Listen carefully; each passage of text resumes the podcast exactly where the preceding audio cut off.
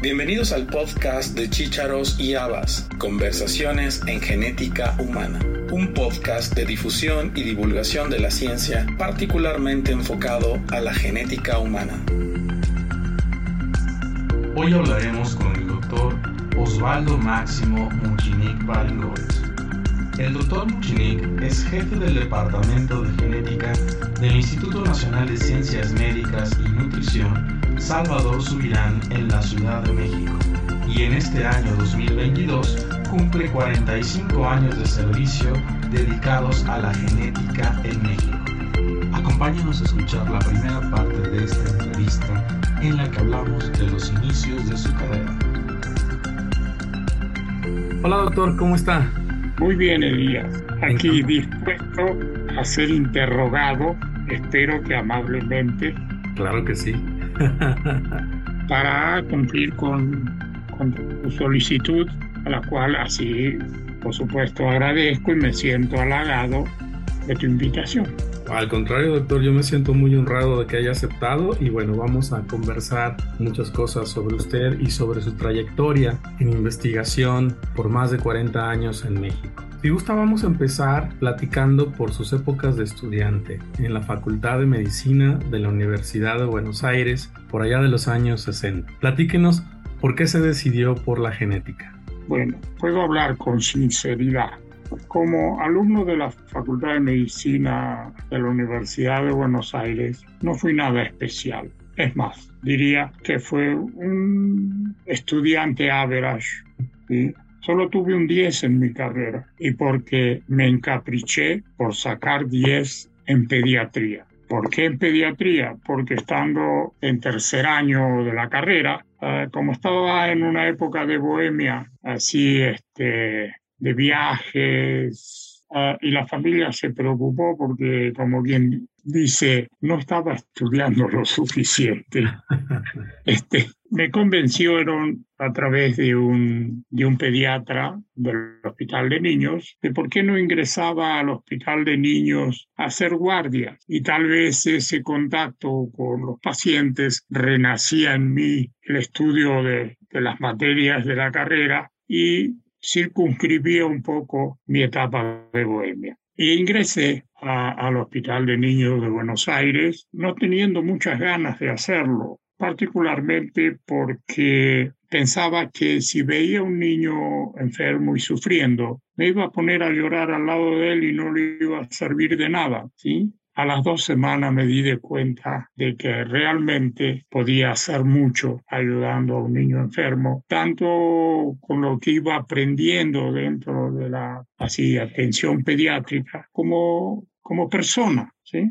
Y eso que yo no quería entrar hacia al hospital de niños, después me quedé 10 años e hice la residencia en pediatría en el Ricardo Gutiérrez, exacto. Este, entonces eh, me encapriché, dije, voy a sacar 10 en pediatría y me acuerdo que fue exponiendo glomerulonefritis. Me tomaron dos profesores. Uno era eh, más que nada un profesor que se dedicaba al área, yo diría más puericultura. ¿sí? Me preguntó de dietas, esto, bla, bla, bla, y me puso nueve. Y yo vi que me puso nueve. ¿no? Ya me puso mal. Entonces, después me tocó otro profesor que era alguien que realmente le atrae, es decir, muy orientado hacia la patología renal. Entonces me dijo, Muchinik, elija de qué quiere hablar. Y yo le dije, glomerulonefritis. Ah, ¿cómo no? Sí. Y empecé a hablar y hablar y hablar y el otro profesor que estaba una vez al lado le estaba tomando a otro alumno y cuando vio todo, yo estaba hablando, le dijo al otro, espera un momentito. Se acercó y escuchó como yo seguía dando examen y al final me pusieron 10. Oh, qué bien. ¿Y ahí estuvo hasta qué año, doctor? Uh, pues yo ahí uh, recibí, uh, fui, había, había distintos cargos en las guardias. Entonces eh, había uno que era, eh, se llamaba así, externo que ya era salariado, ya te daban como una beca. Después era menor ayudante, menor de guardia y mayor. Y yo me recibí como menor y después me quedé haciendo la residencia y no pensaba seguir genética ni por broma. Bueno, no tenía idea de lo que era la genética. Estamos hablando varias décadas atrás, ¿verdad? Así es. Este, entonces ya había pensado en dedicarme hacia la parte de metabolismo mineral y la parte de riñón, ya que había ahí el médico interno con el cual yo tenía de guardia, era su área y, y era para mí el pediatra más extraordinario que tuve oportunidad de conocer en mi vida, de esa gente que Nelson en una congreso en Venezuela que vino a participar y este pediatra este, como es Carlos Jean Antonio, no pudo ir. Cuando iba a iniciar su conferencia, Nelson dijo, el maestro viene a dar una conferencia y su mejor alumno no está. E incluso después lo nombraron ciudadano distinguido de Buenos Aires. O sea, él, él, trabajó mucho en todo lo de síndrome urémico hemolítico. Fue de los primeros que trabajaron en ese tema. Entonces iba a ser nefrología, ya estaba, era un grupo que yo me llevaba bien y de repente, eh, como dentro de los pacientes que a veces yo llevaba eh, al área de neurología, una neuróloga pediatra de ahí fue la que me dijo, Muchini, ¿qué va a hacer cuando termine la residencia? Y yo le dije, bueno, no estoy seguro, probablemente nefrología. ¿No le interesaría hacer genética? Y, me sonó como algo de otro planeta, honestamente. La genética que veíamos en aquella época era en histología, ¿sí? Y era una cosa súper elemental que, que no nos daba ninguna orientación. Entonces le dije, mire, me voy de vacaciones y a la vuelta voy a decidir. Si tiene algún libro o algo, este, entonces me acuerdo me dio dos libros. Uno, el Estambul, de esa época que era de esta magnitud, pesaba más o menos siete kilos, no tenía ninguna fotografía, eran puras letras y fórmulas. Entonces agarré y dije, no voy a llevar estas vacaciones. Y el otro que me dio fue el de Kurt Stem, Principios de Genética Humana. Entonces así lo ojeé y dije, ah, está bien, tiene foto, dibujito, me lo llevo. Y no pasé de meiosis, pero cuando volví le dije, si usted quiere, probamos. Y así fue, como empecé en el como autodidacta en genética en el Hospital de Niños allá en Buenos Aires y al poco tiempo de estar intentando eso me di cuenta que no podía, que necesitaba bases. Entonces ya graduado de médico fui a, a la Facultad de Ciencias Exactas y cursé una materia de genética que daban, en la cual en seis meses vi genética de drosófila, genética de microbios, citogenético humana, biología molecular y genética de población. Particularmente de población, el, jefe eh, del grupo ese trabaja mucho en la parte de maíz. Y, este, y era la época en que apareció lo de la doble hélice y qué sé yo cuántas cosas más. Y así fue. Y este, ¿qué más querés saber de la historia? A partir de ahí me junté con Eduardo Castilla, este, que tú también lo conoces y sabes de su trayectoria. Él venía de hacer una residencia en pediatría y también genética allá en la Cornell, en Nueva York. Este, hicimos muy buena relación, una muy buena empatía de trabajo y, y me cambié de hospital del Hospital Ricardo Gutiérrez me fui a la Casa Cuna, que era otro hospital de niños, un poco con menos recursos, pero ahí estábamos y funcionamos y ahí con Eduardo creamos el Centro de Genética Médica de Buenos Aires. Eso fue en el año 69, 69, ¿sí? Fue toda una odisea, realmente una etapa increíblemente linda de, mi vida profesional, digamos, dedicado a la genética. Éramos un grupo muy pequeño, Eduardo, Joaquín Paz y yo. Y después se unió a nosotros una doctora que venía del interior, que quería hacer la especialidad, quería estudiar, y luego otro muchacho japonés, Tetsuji Matayoshi, que él, así como buen japonés, microscopio, citogenético. Y así, este, ahí juntos comenzamos lo que es el ECLAM, el Estudio Colaborativo Latinoamericano de Malformaciones Congénitas. Este, también con un, decir, con una, ¿cómo podría decirte?, pasión que yo creo que eso fue algo que nunca dejé en mi vida, lo de apasionarme por lo que hago. Y que a mis alumnos, a los residentes o de otra maestría o doctorado, lo que fuera, siempre trato de inculcar. Es decir, la pasión por lo que hagas. Así es. Con algún, algunos responden y lo logran y son muy buenos. Y otros no tanto. Y bueno, respeto sus otras orientaciones.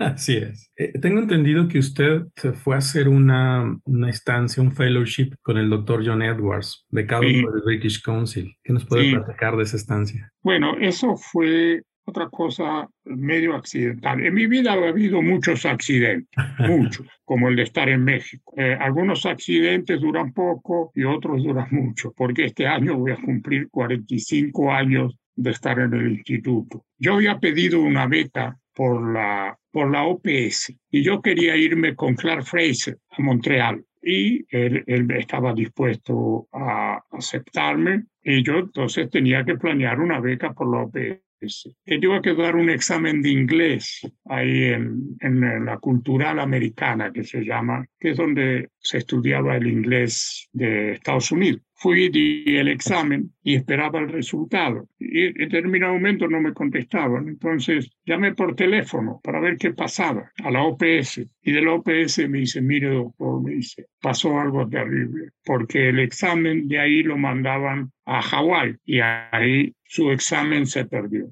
Y, me lo dicen ahora que yo estoy como todo planeado para irme. Doctor, que disculpa, pero si da de vuelta el examen, digo, no, olvídese. Y de esas cosas también accidentales, hojeando el periódico, veo que aparece un aviso del British Council. Becas para ir a Inglaterra. Y quedaba algo así como un mes para hacer todo o menos. Y el British Council en Argentina, no sé acá, pero creo que debe tener la misma política, cuando daba becas eran para el país, no para la persona. Entonces, en aquel momento, el British Council tenía nueve becas para Argentina. Las becas eran para cualquier tema, literatura, ingeniería, salud pública, música, lo que fuese. Entonces me presenté al British Council y tuve la ventaja de que yo en esa época era asesor de genética en el Ministerio de Salud. Entonces, con una carta de, de, del director del área que yo estaba, fue una, digamos, abrieron una puerta así. Entonces, y fue muy lindo la forma en que trataban a la gente. Nos reunieron a los nueve alrededor de una mesa a cada uno nos preguntaban, y esa era la evaluación del inglés, nos preguntaban en inglés ¿cierto? ¿Por qué queríamos ir a hacer una beca? ¿Por qué teníamos interés en el tema que queríamos hacer? Yo era el único que se le antojó así la exótica idea de hacer genética y me dieron la beca. Y me acuerdo que cuando me otorgaron la beca, este, decía la beca, se recomienda al becario que con la beca, estipendio de la beca, solo alcanza para una persona. Y yo ya estaba por casar entonces, por suerte, conseguí que de, de mi trabajo y en el Ministerio de Salud me dieran licencia con goce de sueldo y entonces todos los meses me transferían a la cuenta en Inglaterra el 60% de mi salario y me retenían el 40% para regresar. Con eso vivíamos bien, ¿sí? Este, fumaba en esa época. Fumar en Inglaterra en aquella época era caro, ahora debe ser mucho más. ¿sí? Eh, y un día nos dimos cuenta de que con lo que costaba una cajetilla de cigarrillos, un paquete de cigarrillos, con dos de esas me podía comprar una camisa. Para todos los días esa de wash and wear, cosa por el estilo. Eh, fue una época muy linda también. Visité bastante Inglaterra, eh, eh, trabajé con otro genetista también eh, muy famoso que ahora está en, Cambridge, Ferguson Smith, con algo que en mi vida había visto. La calidad de cariotipos que este fulano, su grupo hacía en la época de las bandas G. Y en aquella época, yo cuando fui a Inglaterra fui con la idea de analizar con Edwards y me llevé esos discos de, que había antes de cinta de computadora de este tamaño, ¿no? Me llevé toda la información que teníamos de ahí del ECLAM en Buenos Aires. ¿Para, ¿Por qué? Porque Edward había publicado algo muy especial que me, me interesó mucho. Nunca me llevó el apunte sobre malformaciones congénitas. Pasaban dos meses, tres meses, hasta que un muchacho canadiense que también estaba Gilbert Cotet, me dijo, Osvaldo, ya Edwards dejó malformaciones congénitas. Yo vine con la misma idea, me dice, y ahora estoy haciendo mi trabajo de investigación en ligamiento en síndrome de Klinefelter. Entonces yo me acuerdo, me dice, mejor que cambies de idea. Lo pensé un poco y un día nos quedábamos así con Edward, que a veces se quedaba tarde como yo. Eh, digo, mira, John, estuve pensando realmente y yo veo que la orientación en el departamento es trabajar sobre el linkage. ¿Cómo ve que yo también haga lo mismo? Uh, se puso loco de contento. Y fue una persona muy, ¿cómo podría decirte?, sensata y sincera. Dentro del grupo de becarios en aquel momento estaba también una brasilera. Cuando yo llegué, ella ya estaba terminando, que analizó algo así como 10.000 individuos de no sé cuántas familias que tenía Newton Morton que fue alguien que del Lodscore, ese lo inventó Newton Morton, fue su tesis de doctorado allá por el 55. Entonces, este, me estás haciendo acordar de muchas cosas. Eh, entonces Edward me dijo, mira Osvaldo, no salió nada de eso. Claro, los marcadores de aquella época eran grupos sanguíneos, RH, este, transferrina, aptoglobina y así. Este, ¿Por qué mejor no vemos de analizar un grupo de familias que tiene Ferguson Smith de chromosomal markers, o sea, de marcadores cromosómicos, ya sea por la morfología del cromosoma, particularmente el organizador nuclear, el tamaño del satélite, ¿sí? las regiones heterocromáticas y además con fluorescencia, centrómeros más fluorescentes, eh, también este, como es satélite fluorescente. Yo dije, sí, está bien, lo que sea. A mí me gustaba la citogenética. Y, este, y entonces me, me fui de, de, donde yo estuve, en Birmingham, por una semana a Glasgow. Incluso viví, así vivimos con Vicky ahí en, en la casa de Ferguson Smith. Y, este, y me acuerdo que en, un sótano enorme que tenía, me dijo, Osvaldo, ¿quieres ver algunos cariotipos? Era impresionante lo que era eso. Unos cariotipos eran miles, ¿no? y con una calidad de bandas y una serie de cosas impresionantes. Y yo le decía, Malcolm, y esto no lo vas a publicar nunca. Y él me decía, ¿te parece publicarlo? Y digo, son casos muy lindos. Bueno, y así, sobre eso hice mi trabajo allá en, en, Inglaterra, en la época que para meter los datos en un ordenador, pero ese sí era un ordenador de verdad, porque era con tarjeta perforada. Entonces ahí andaba perforando tarjeta con los datos. Eh, en esa época había ya con, con Edward una chica que hacía toda la parte de computación, Karen, que era muy, muy agradable y que hacía el análisis de eso. Y de eso salió creo que una publicación que, que se llama, ya ni me acuerdo, ya por, por, el 72, 73. Y también otro caso que publicamos de algo muy, muy, muy, que uno aprende, cómo aprende cosas así de golpe un día en el departamento, ahí estábamos en el departamento de genética, que el departamento de genética estaba en el Maternity Hospital de la Universidad de Birmingham. Entonces viene una hematóloga, sí, azorada de que una mujer embarazada le, le, la mandaron para hacer grupo sanguíneo y era grupo A y grupo R, eh, DAFI positivo y DAFI negativo. Y dice, ¿cómo puede ser? Entonces repitió los estudios y salió lo mismo. Entonces vino a decirle a Edward y Edward le dijo así, debe ser una quimera. Y efectivamente fue una quimera. Y ahí fue donde me metí en el cultivo de fibroblastos. Tuve la oportunidad también estando allá. En ese sentido, Edwards era muy facilitador eh, de, estar eh, trabajando parte del tiempo en el departamento de cáncer dentro del, del mismo eh, universidad con el jefe que era David Harden, que junto con Edward fueron los que publicaron la trisomía 18.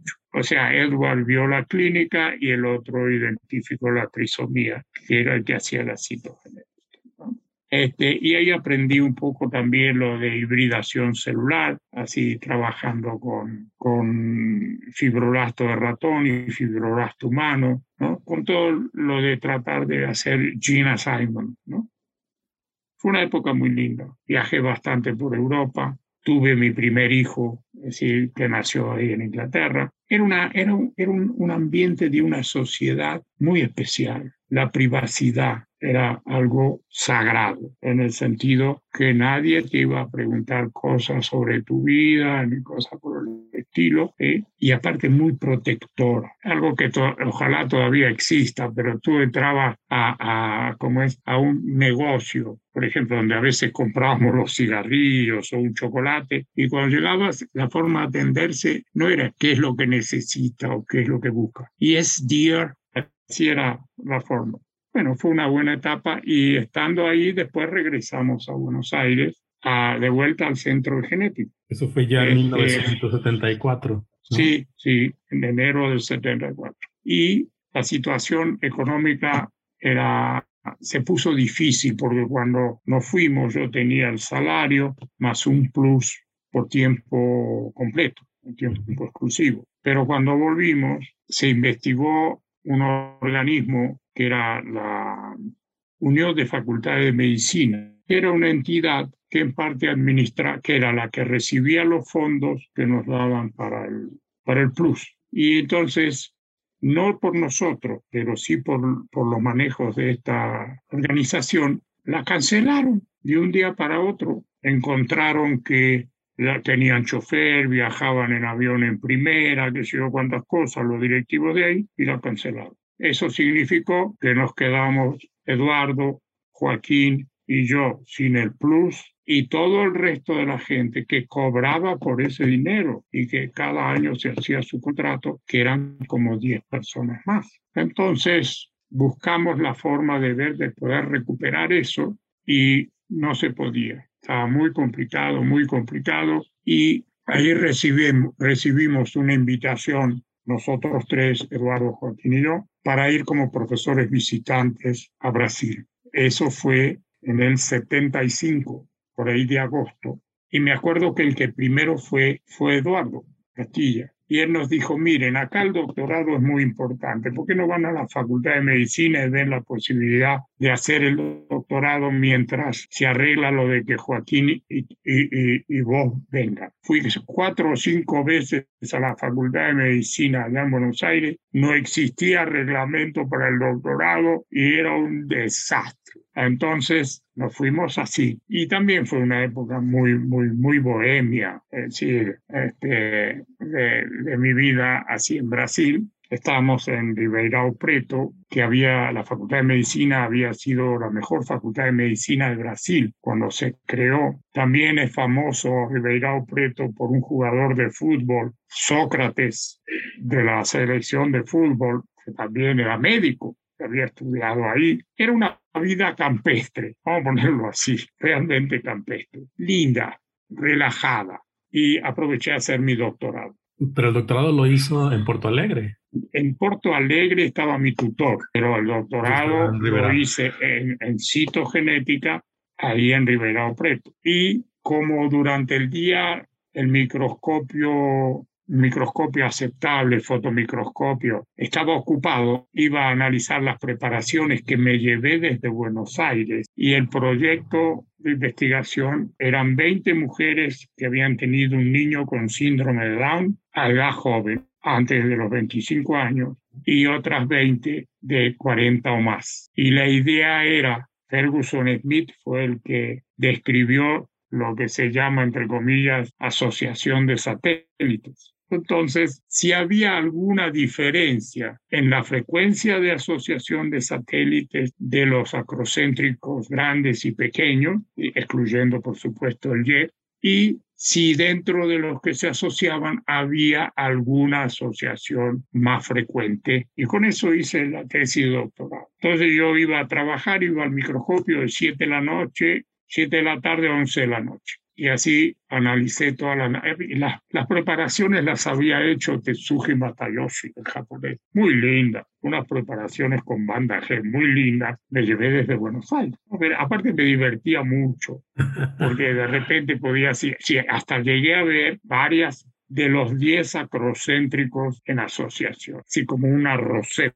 Y sí, Así, no voy a hablar de todos los resultados, pero sí resultó muy entretenido con eso hice mi doctorado. Mi tutor estaba era Francisco Salzano, muy amigo de Rubén, genetista de población. Claro, claro. Este, pero yo quería irme en un momento como que comenzó la diáspora de los tres que habíamos ido juntos. Estando ahí en Brasil, me invitaron a irme a Río de Janeiro para crear un nuevo departamento de genética en la Facultad de Universidad Federal. Me invitaron a Brasilia también, ahí ni locos iría. Lo de Río de Janeiro, el que me invitó y que le habían encargado, era un genetista de Drosophila, que le habían encargado crear el departamento, él me dijo, bueno, yo sé que si tú, para invitarte a ti, tengo que pensar en tres más. Y era cierto, Castilla, Ieda y, Joaquín. dije, sí. Entonces le pregunté más o menos cuánto tardaría y me dijo más o menos un año. Pero yo quería irme a, a Porto Alegre,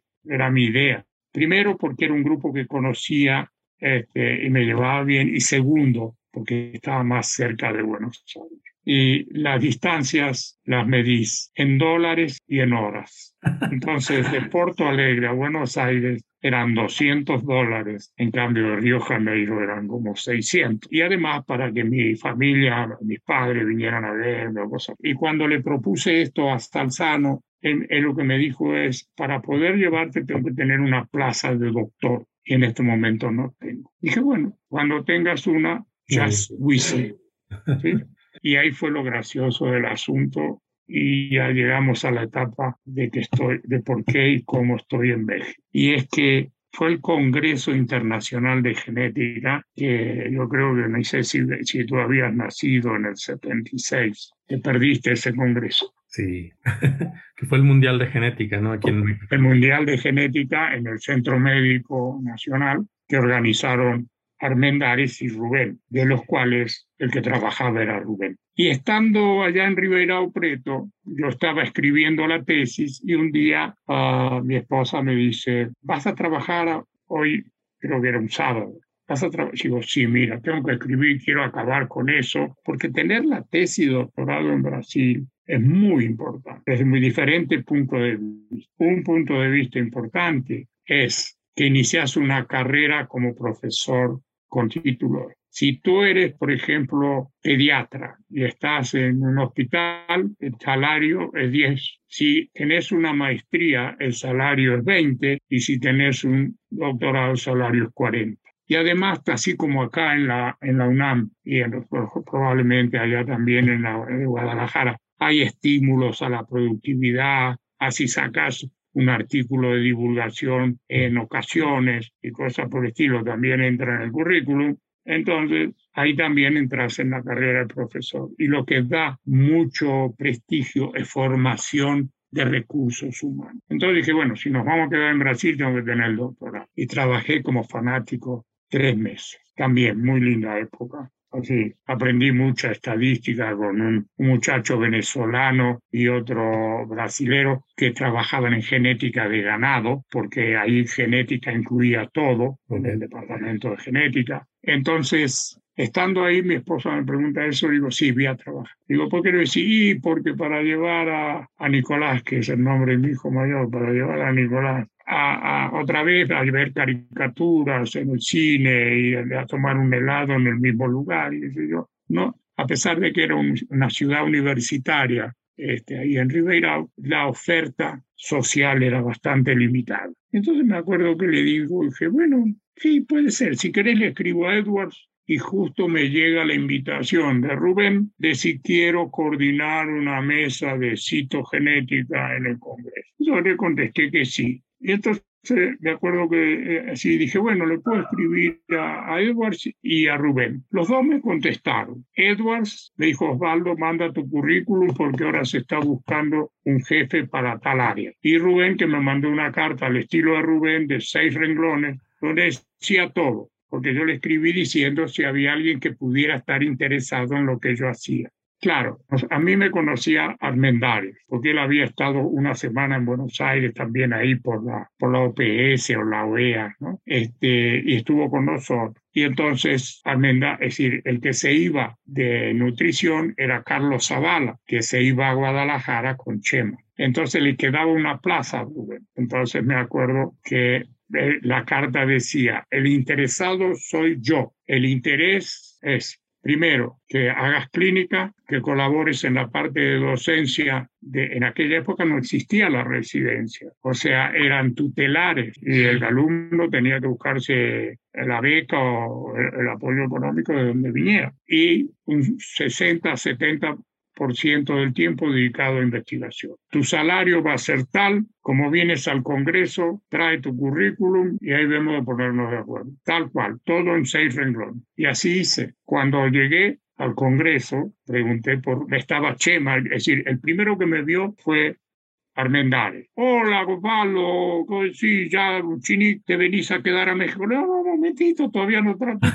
No, seguro que bien. El otro fue Chema, que también así, hola, ¿cómo te va? ¿Qué sé yo? ¿Qué sé cuánto? Después hablamos porque estoy formando un grupo ahí en Guadalajara, ¿no? Y, y también quiso que fuera para allá. Y entonces después hablé con, con Rubén y Rubén me dijo, termina el Congreso y me voy 15 días a Cancún porque estoy agotado. Mientras, ahí es lo que va, cuál sería tu salario. En esa época yo tenía pocas publicaciones, creo que tenía algo así como 7, 8. Y me acuerdo que Rubén me dijo, bueno, publicaciones son pocas, pero la plaza es esta y se te va a dar. Y algo que en ese momento me dije, y a veces se lo digo a mis colaboradores, nunca más me van a decir que mi currículum es pobre. Y ya tomada la decisión, acepté la oferta de Rubén, él se fue, volvió, yo tenía que estar en México un tiempo porque tenía otro congreso en Maracaibo, en Venezuela. Entonces le dije que sí. Entonces de acá ya, ya me tuve que ir solo porque acá ya estaba por nacer otro, mi segundo hijo, entonces, que es el mexicano de origen. Este, entonces me fui y me acuerdo que, que, dije, seguro que llevo a Brasil. Hablo con Salzano, le digo que quiero defender la tesis, ¿cierto? Seguro que él tiene pensado en llevarme allá con una plaza de doctor, tal cual, tal cual. Y me acuerdo que lo llamé, como bien llegué, y, este, y viste, mira Francisco, necesito hacer la defensa de tesis lo antes posible. Me dice, ¿por qué tan apurado? Le digo, es que me voy de Brasil. Y hubo cuatro segundos de silencio. Y entonces me dice, ¿a dónde vas? Me dijo, a México. ¿Con quién? Con Rubén Lister. Dijo, no podías haber elegido mejor. Ellos eran muy amigos ambos hacían genética de población. Pero el que se enojó era un colaborador de Salzano, que él y la citogenetista habían insistido en que me llevaran. Y cuando me vino a esperar al aeropuerto para llevarme, por poco, ¿cómo puede ser que nosotros que Digo, en algún momento ustedes se comunicaron conmigo, me dijeron, si ustedes me hubieran dicho eso, probablemente ya ni hubiera insistido con Rubén. Al final me vine acá y empecé a trabajar en el Instituto Nacional de Nutrición, Salvador Subirán, así se llamaba en aquel momento, un 3 de enero de 1977. E incluso los primeros seis meses cobraba como una beca, como becario, hasta que tuviera los papeles de gobernación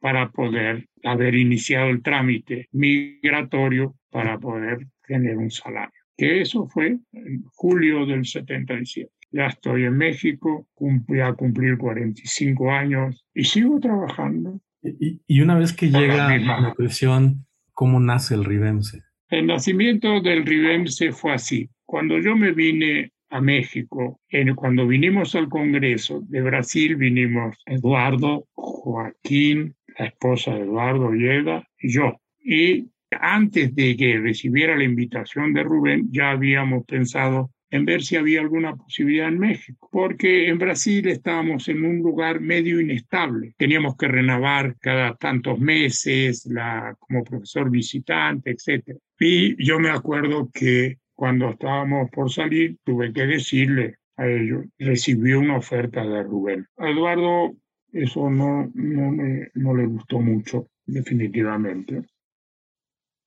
Y al final eso fue la separación. Si bien ya estábamos en Brasil trabajando en áreas diferentes, yo había dejado ya el clan y estaba más hacia el área biológica. Entonces, cuando llegué acá, me acuerdo que le platiqué a Rubén de la idea de hacer también acá un registro de malformaciones congénitas.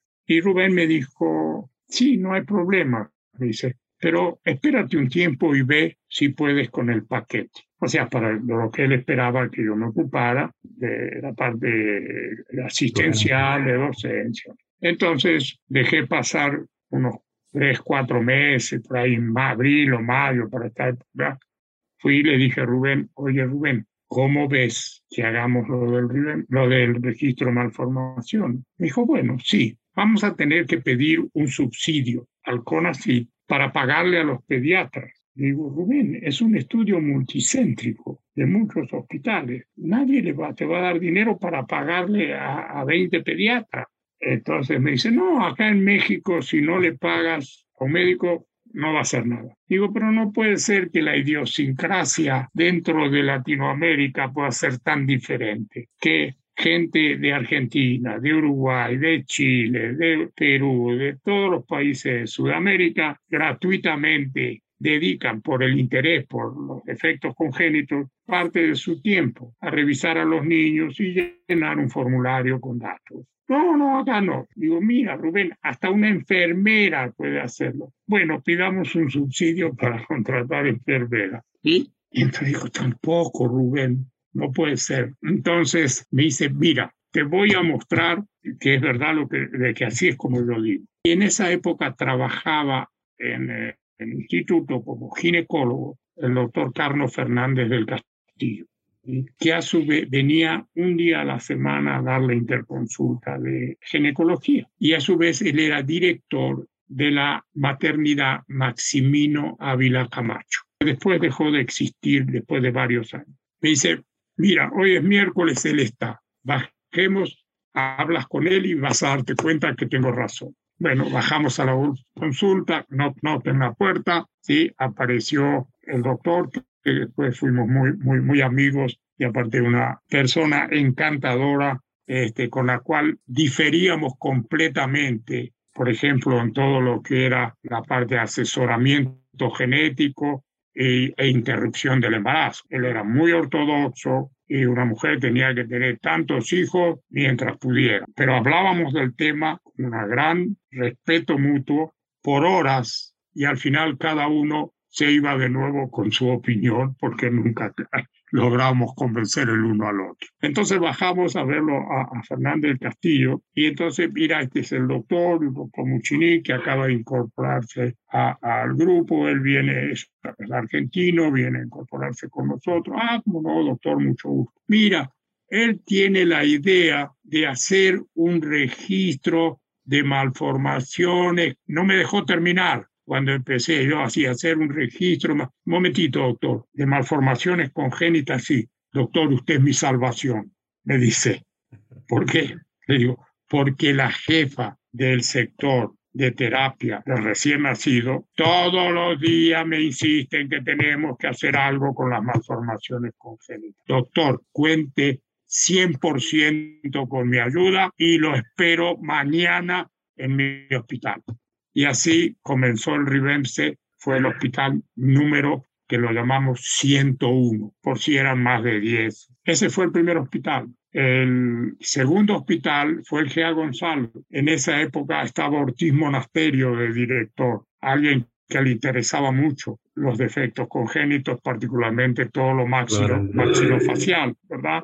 Era su gran extraordinario cirujano. Entonces fui a hablar con él muy agradable también, tipo de mucha clase. Entonces, este, me recibió y le empecé a comentar, me dijo, doctor, seguro que sí, no hay ningún problema. Le pido a la secretaria que llame al jefe de pediatría, vino el jefe de pediatría y le dijo, se va a hacer acá, vamos a colaborar con un registro de malformaciones congénitas. El fulano se quedó, sí, ¿y eso de dónde viene? Pero al final se ingresó y trabajó muy bien. Y el tercero, también con mucho afecto, fue el, Instituto Nacional de Perinatología, que en aquella época el director era Eduardo Jurado. Probablemente tú lo desconoces, pero fue el creador del Instituto Nacional de, Perinatología, una, una, muy, muy linda persona también, muy linda persona.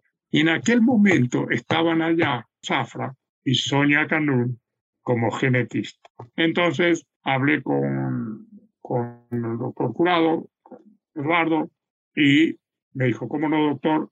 Voy, ¿Qué le parece? Tal día organizamos una reunión para que venga y nos exponga el proyecto. Sí, cómo no. Fui para allá y yo me sentí, eran como 20 alrededor de una enorme mesa ante los cuales yo tenía que eh, eh, exponer la idea del, del, registro. Le expuse y eh, había en ese momento, no me acuerdo cómo se llamaba, pero también un, un no sé si epidemiólogo, así, uruguayo, que es decir, dijo, doctor, no hay ningún problema, nosotros tenemos un expediente tan amplio como que registramos como más de mil datos. Entonces, yo digo, no, me parece fantástico, doctor, pero lo que hay que llenar es un formulario específico. No va a haber ningún problema, de ahí sacamos todo para hacer el formulario. Y yo insistí, el formulario es específico, es por interrogatorio, punto por punto, y parte es la descripción detallada de la malformación, los tomas datos de filiación, datos ortoprométricos, ¿sí? y por interrogatorio materno y de la historia obstétrica completar el formulario. Y el otro siguió insistiendo y en eso jurado estuvo muy bien. Bueno, el asunto es muy sencillo. El doctor viene, nos presenta eso y nos pide esto. ¿Podemos hacerlo? ¿Hay alguien que estaría dispuesto a hacerlo? ¿Sí? Todos mutis. Nadie, nadie decía nada. Este, volvió a preguntar y entonces ahí Gildardo dijo, bueno, yo creo que yo sí participaría en eso. Y así ingresó perinatología.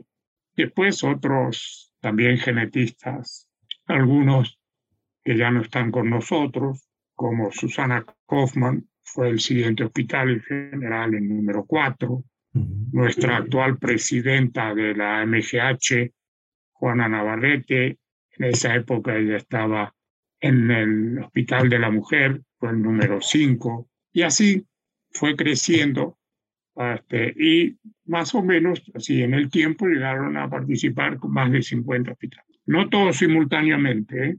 O sea, quiero decir, había hospitales que en determinado momento por X razón interrumpían, otros nuevos que ingresaban. Fueron más de 50 hospitales de como 19 estados. ¿Qué población tienen registrada actualmente?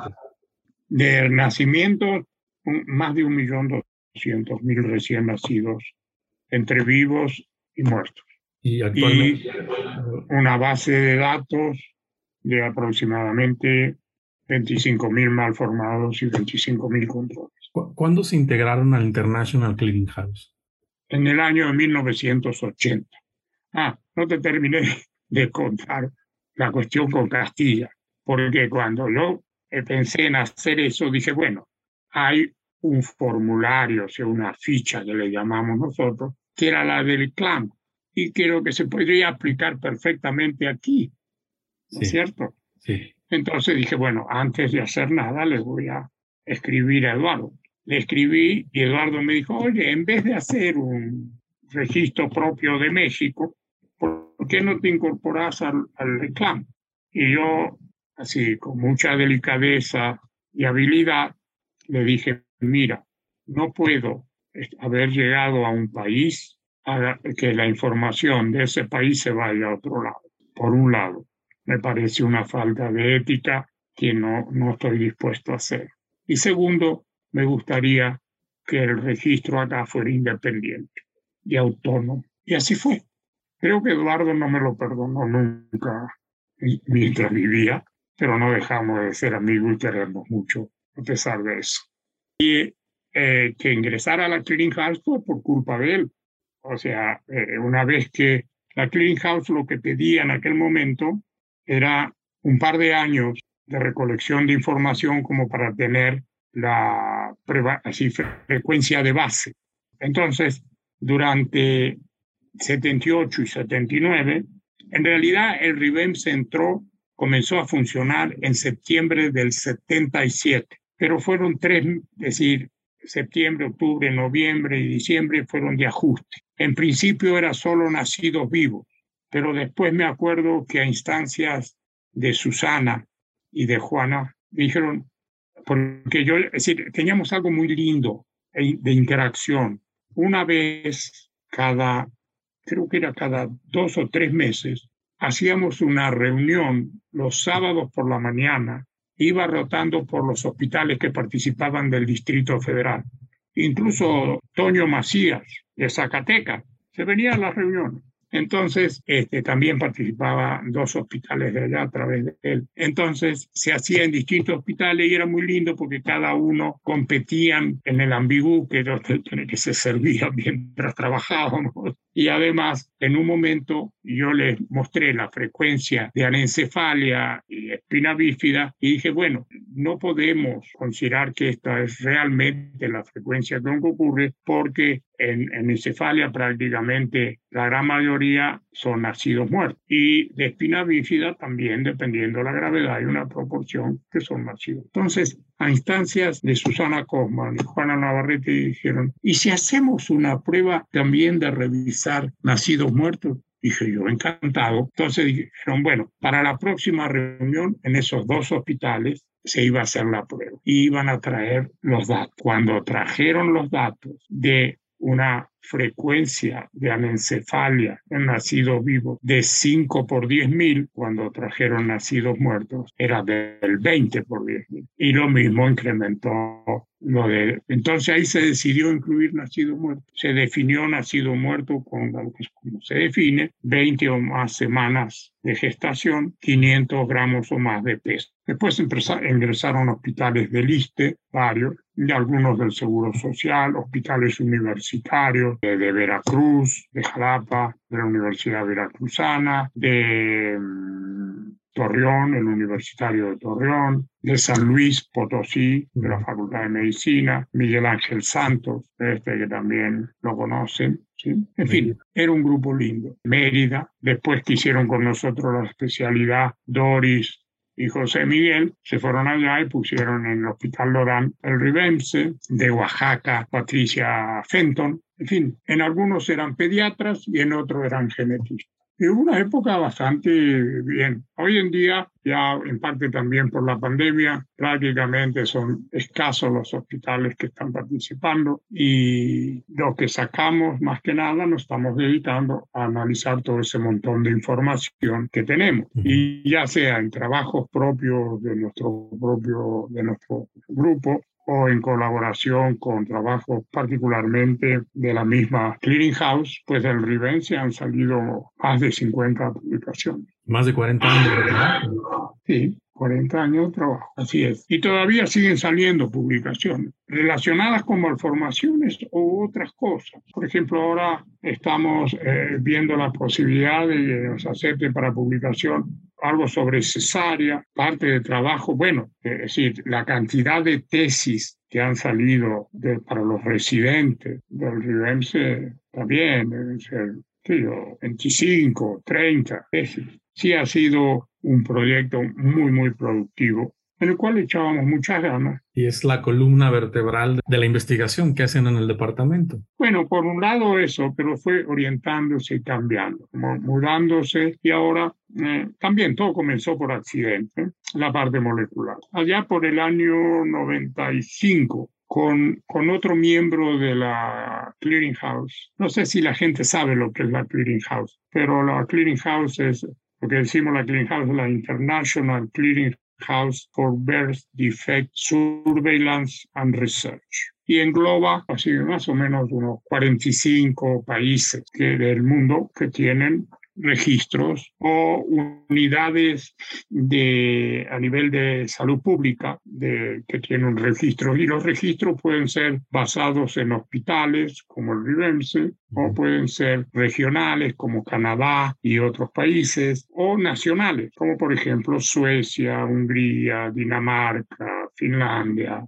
Entonces, eh, en una reunión que tuvimos de la Clearinghouse al que tenía, llevaba el, el registro de California, le dije, mira, ¿por qué no hacemos algo sobre defecto del tubo neural? Ustedes ahí en California tienen un montón de mexicanos nacidos en México, pero que viven allá y tienen sus hijos allá. Nosotros acá tenemos más mexicanos que viven acá y tienen sus hijos acá. A él le interesó bastante. Entonces me dijo, ¿sabes qué? Le voy a decir al epidemiólogo del grupo que platiquen ustedes. Y ahí nos pusimos a platicar con, alguien que se llama Gary Shaw. Y entonces de repente surgió algo con él y con otros personas más. Había un fulano que estaba en Dallas que había clonado el gen del receptor de folatos alfa. Y había otro que estaba en Texas que había empezado a investigar eso en casos de anencefalo y que él decía que había encontrado una variante genética en el receptor y que prácticamente todos los mexicanos que ellos habían, este, no era secuenciación sangre, era eso de placas o placas radiográficas. Había un muchacho que estaba haciendo el doctorado con él que hacía eso. Eran una belleza. No tenés una idea de la nitidez de cada bandita que había, que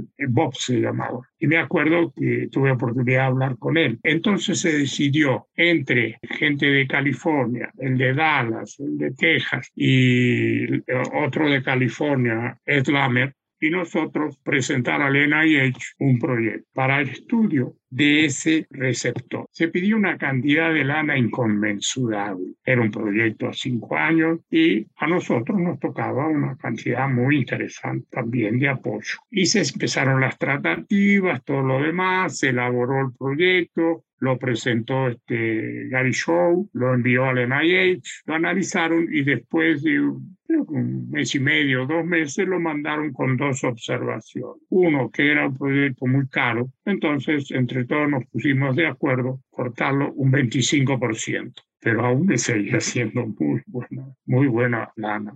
Y la otra, algunos comentarios sobre la parte metodológica y estadística. Y el fulano este se enojó. ¿Cómo le a él le hacían esas observaciones sobre diseño y estadística? Entonces contestó feo. Entonces el NIH le respondió peor. Es decir, los revisores, yo creo que era gente del grupo del John Hopkins, que tiene un grupo así de estadística excepcional, le contestó todavía con mucho más argumento. Entonces no nos dieron nunca nada porque decidieron, decidieron no presentarlo nuevamente. Pero yo, durante todo el proceso, como genetista, me daba cuenta veía que no, no, no, encajaban las cosas. Primero, ¿por qué solo los mexicanos van a tener esa variante? Segundo, pensaban como epidemiólogo, como moleculólogo, pero no como genetista. Entonces yo dije, voy a pedir a CONACYT. Y entonces presenté a CONACYT un proyecto con una cantidad muy modesta. Creo que fueron algo así como 90 mil pesos de aquella época, estoy hablando 95, y a mí me lo dieron. Y hacer el receptor ese que después hablando con el alumno de doctorado me dijo, pasa algo muy raro. Hago todo esto, detecto que hay una variante, le hacemos Sanger y desaparece. Al final parece que terminó siendo un pseudogen y no era nada de, de la variante. ¿Y qué hago yo ahora? Primero era mucho más laborioso y de esos accidentes en, la vida son muy lindos los accidentes si no ponen en riesgo la vida. integridad física y estás receptivo a esos accidentes y de alguna manera sacarle provecho a, esa, esa, situación. Estaba leyendo un artículo, así por leer, sobre infarto de miocardio. Entonces voy ojeando, así leyendo, leyendo, y los cardiólogos hablan de la hiperhomocistinemia como factor de riesgo de daño endotelial, más el efecto de una enzima llamada metilente tetrahidrofolato reductasa, que en el homocigota para la variante T daba como resultado un incremento en los valores de homocisteína. Y ellos mismos en esa época, 1986, ya le daban ácido fólico para disminuir la hiperhomocistinemia y daba resultados. Entonces dije, esto tiene que ver con folatos, los folatos tienen que ver con defecto del tubo nodal, esto es lo que podría ser. Y aparte la técnica era muy sencilla, era una PCR, luego cortar con una enzima de restricción y tenías el genotipo. Entonces mandé una carta, me acuerdo, ya tenía la lana, mandé una carta con así diciendo que en los últimos ensayos que se habían hecho sobre de donde surgió la hipótesis había fracasado, que no se pudo confirmar eso, pero que sí, y me dijeron que sí, y ahí nos convertimos en los reyes de la MTHFR. Y sobre eso fue, pero no había nadie que hiciera eso en genética. Aparte fue una, una época de crisis en genética, porque no voy a meterme en detalles. La gente de citas, dos personas que hacían la citogenética decidieron irse. La persona que hacía para Rubén algunas cositas de, molecular, ¿sí? decide irse porque querían poner un laboratorio privado con alguien que tú conociste. Tú estabas en ese momento. Como pasante de servicios sociales. Sí, señor. Y que ahora no fueses probablemente el jefe de genética del departamento de genética de nutrición, ¿sí? o a poco tiempo serlo, fue por esa situación en que se, quedó todo en la nada. Entonces la citogenética la, la tuve que hacer con Juan José, que estaba como residente, con otro residente, Domingo Flores, y otra residente, Elia, y yo supervisar lo que ellos pudieran ver al microscopio. Y así seguimos haciendo la citogenética. Hasta que de repente apareció una chica que la fui preparando y después otra. Y después apareció un muchacho muy capaz, Conrado, que, que está en Toluca, que él fue la persona así un poco, ya me, yo me. Entonces, en ese momento había un alumno de servicio social que se llamaba Jonathan de la Nahua, que venía a hacer el servicio social, muy listo, muy capaz. Y yo digo, bueno, Ahora resulta, como se, se, había ido en ese momento la persona que podía hacer la barra molecular, dije, bueno, ¿qué hago? Entonces me puse en contacto con un amigo ahí en fisiología celular del UNAM y le dije, Diego, ¿cuánto tiempo hace falta que para alguien que nunca agarró una pipeta aprenda a hacer extracciones de ADN, hacer un gel y cortar con una enzima? Un mes. Y bueno, te voy a mandar y lo mandé a este muchacho. A las tres semanas estaba de vuelta. Ya, y ahí empezamos y empezó a hacer extracciones y esto y lo otro. Y de repente usábamos una técnica que había salido y fue la primera que hizo popular Tal Frost, que era un, un, amplificado, si bien recuerdo, como de 195 pares de base, de los cuales había uno grande como de 170 y tantas y uno chiquitito de veintitantas. El de veintitantas casi no se veía, pero bueno, ahí con un poco de imaginación aparecía. Pero de repente empezamos a ver, ah, después se unió al grupo un muchacho de la carrera de químico estudiante de Cuautitlán Cali, de la UNAM. Y después vino también un químico, que también así, para eso y pero de repente empezamos a ver que todos los casos eran heterocigotos, todos. No había un homocigoto silvestre ni un homocigoto para la variante, todo. Y uno puede ser, pero no puede ser.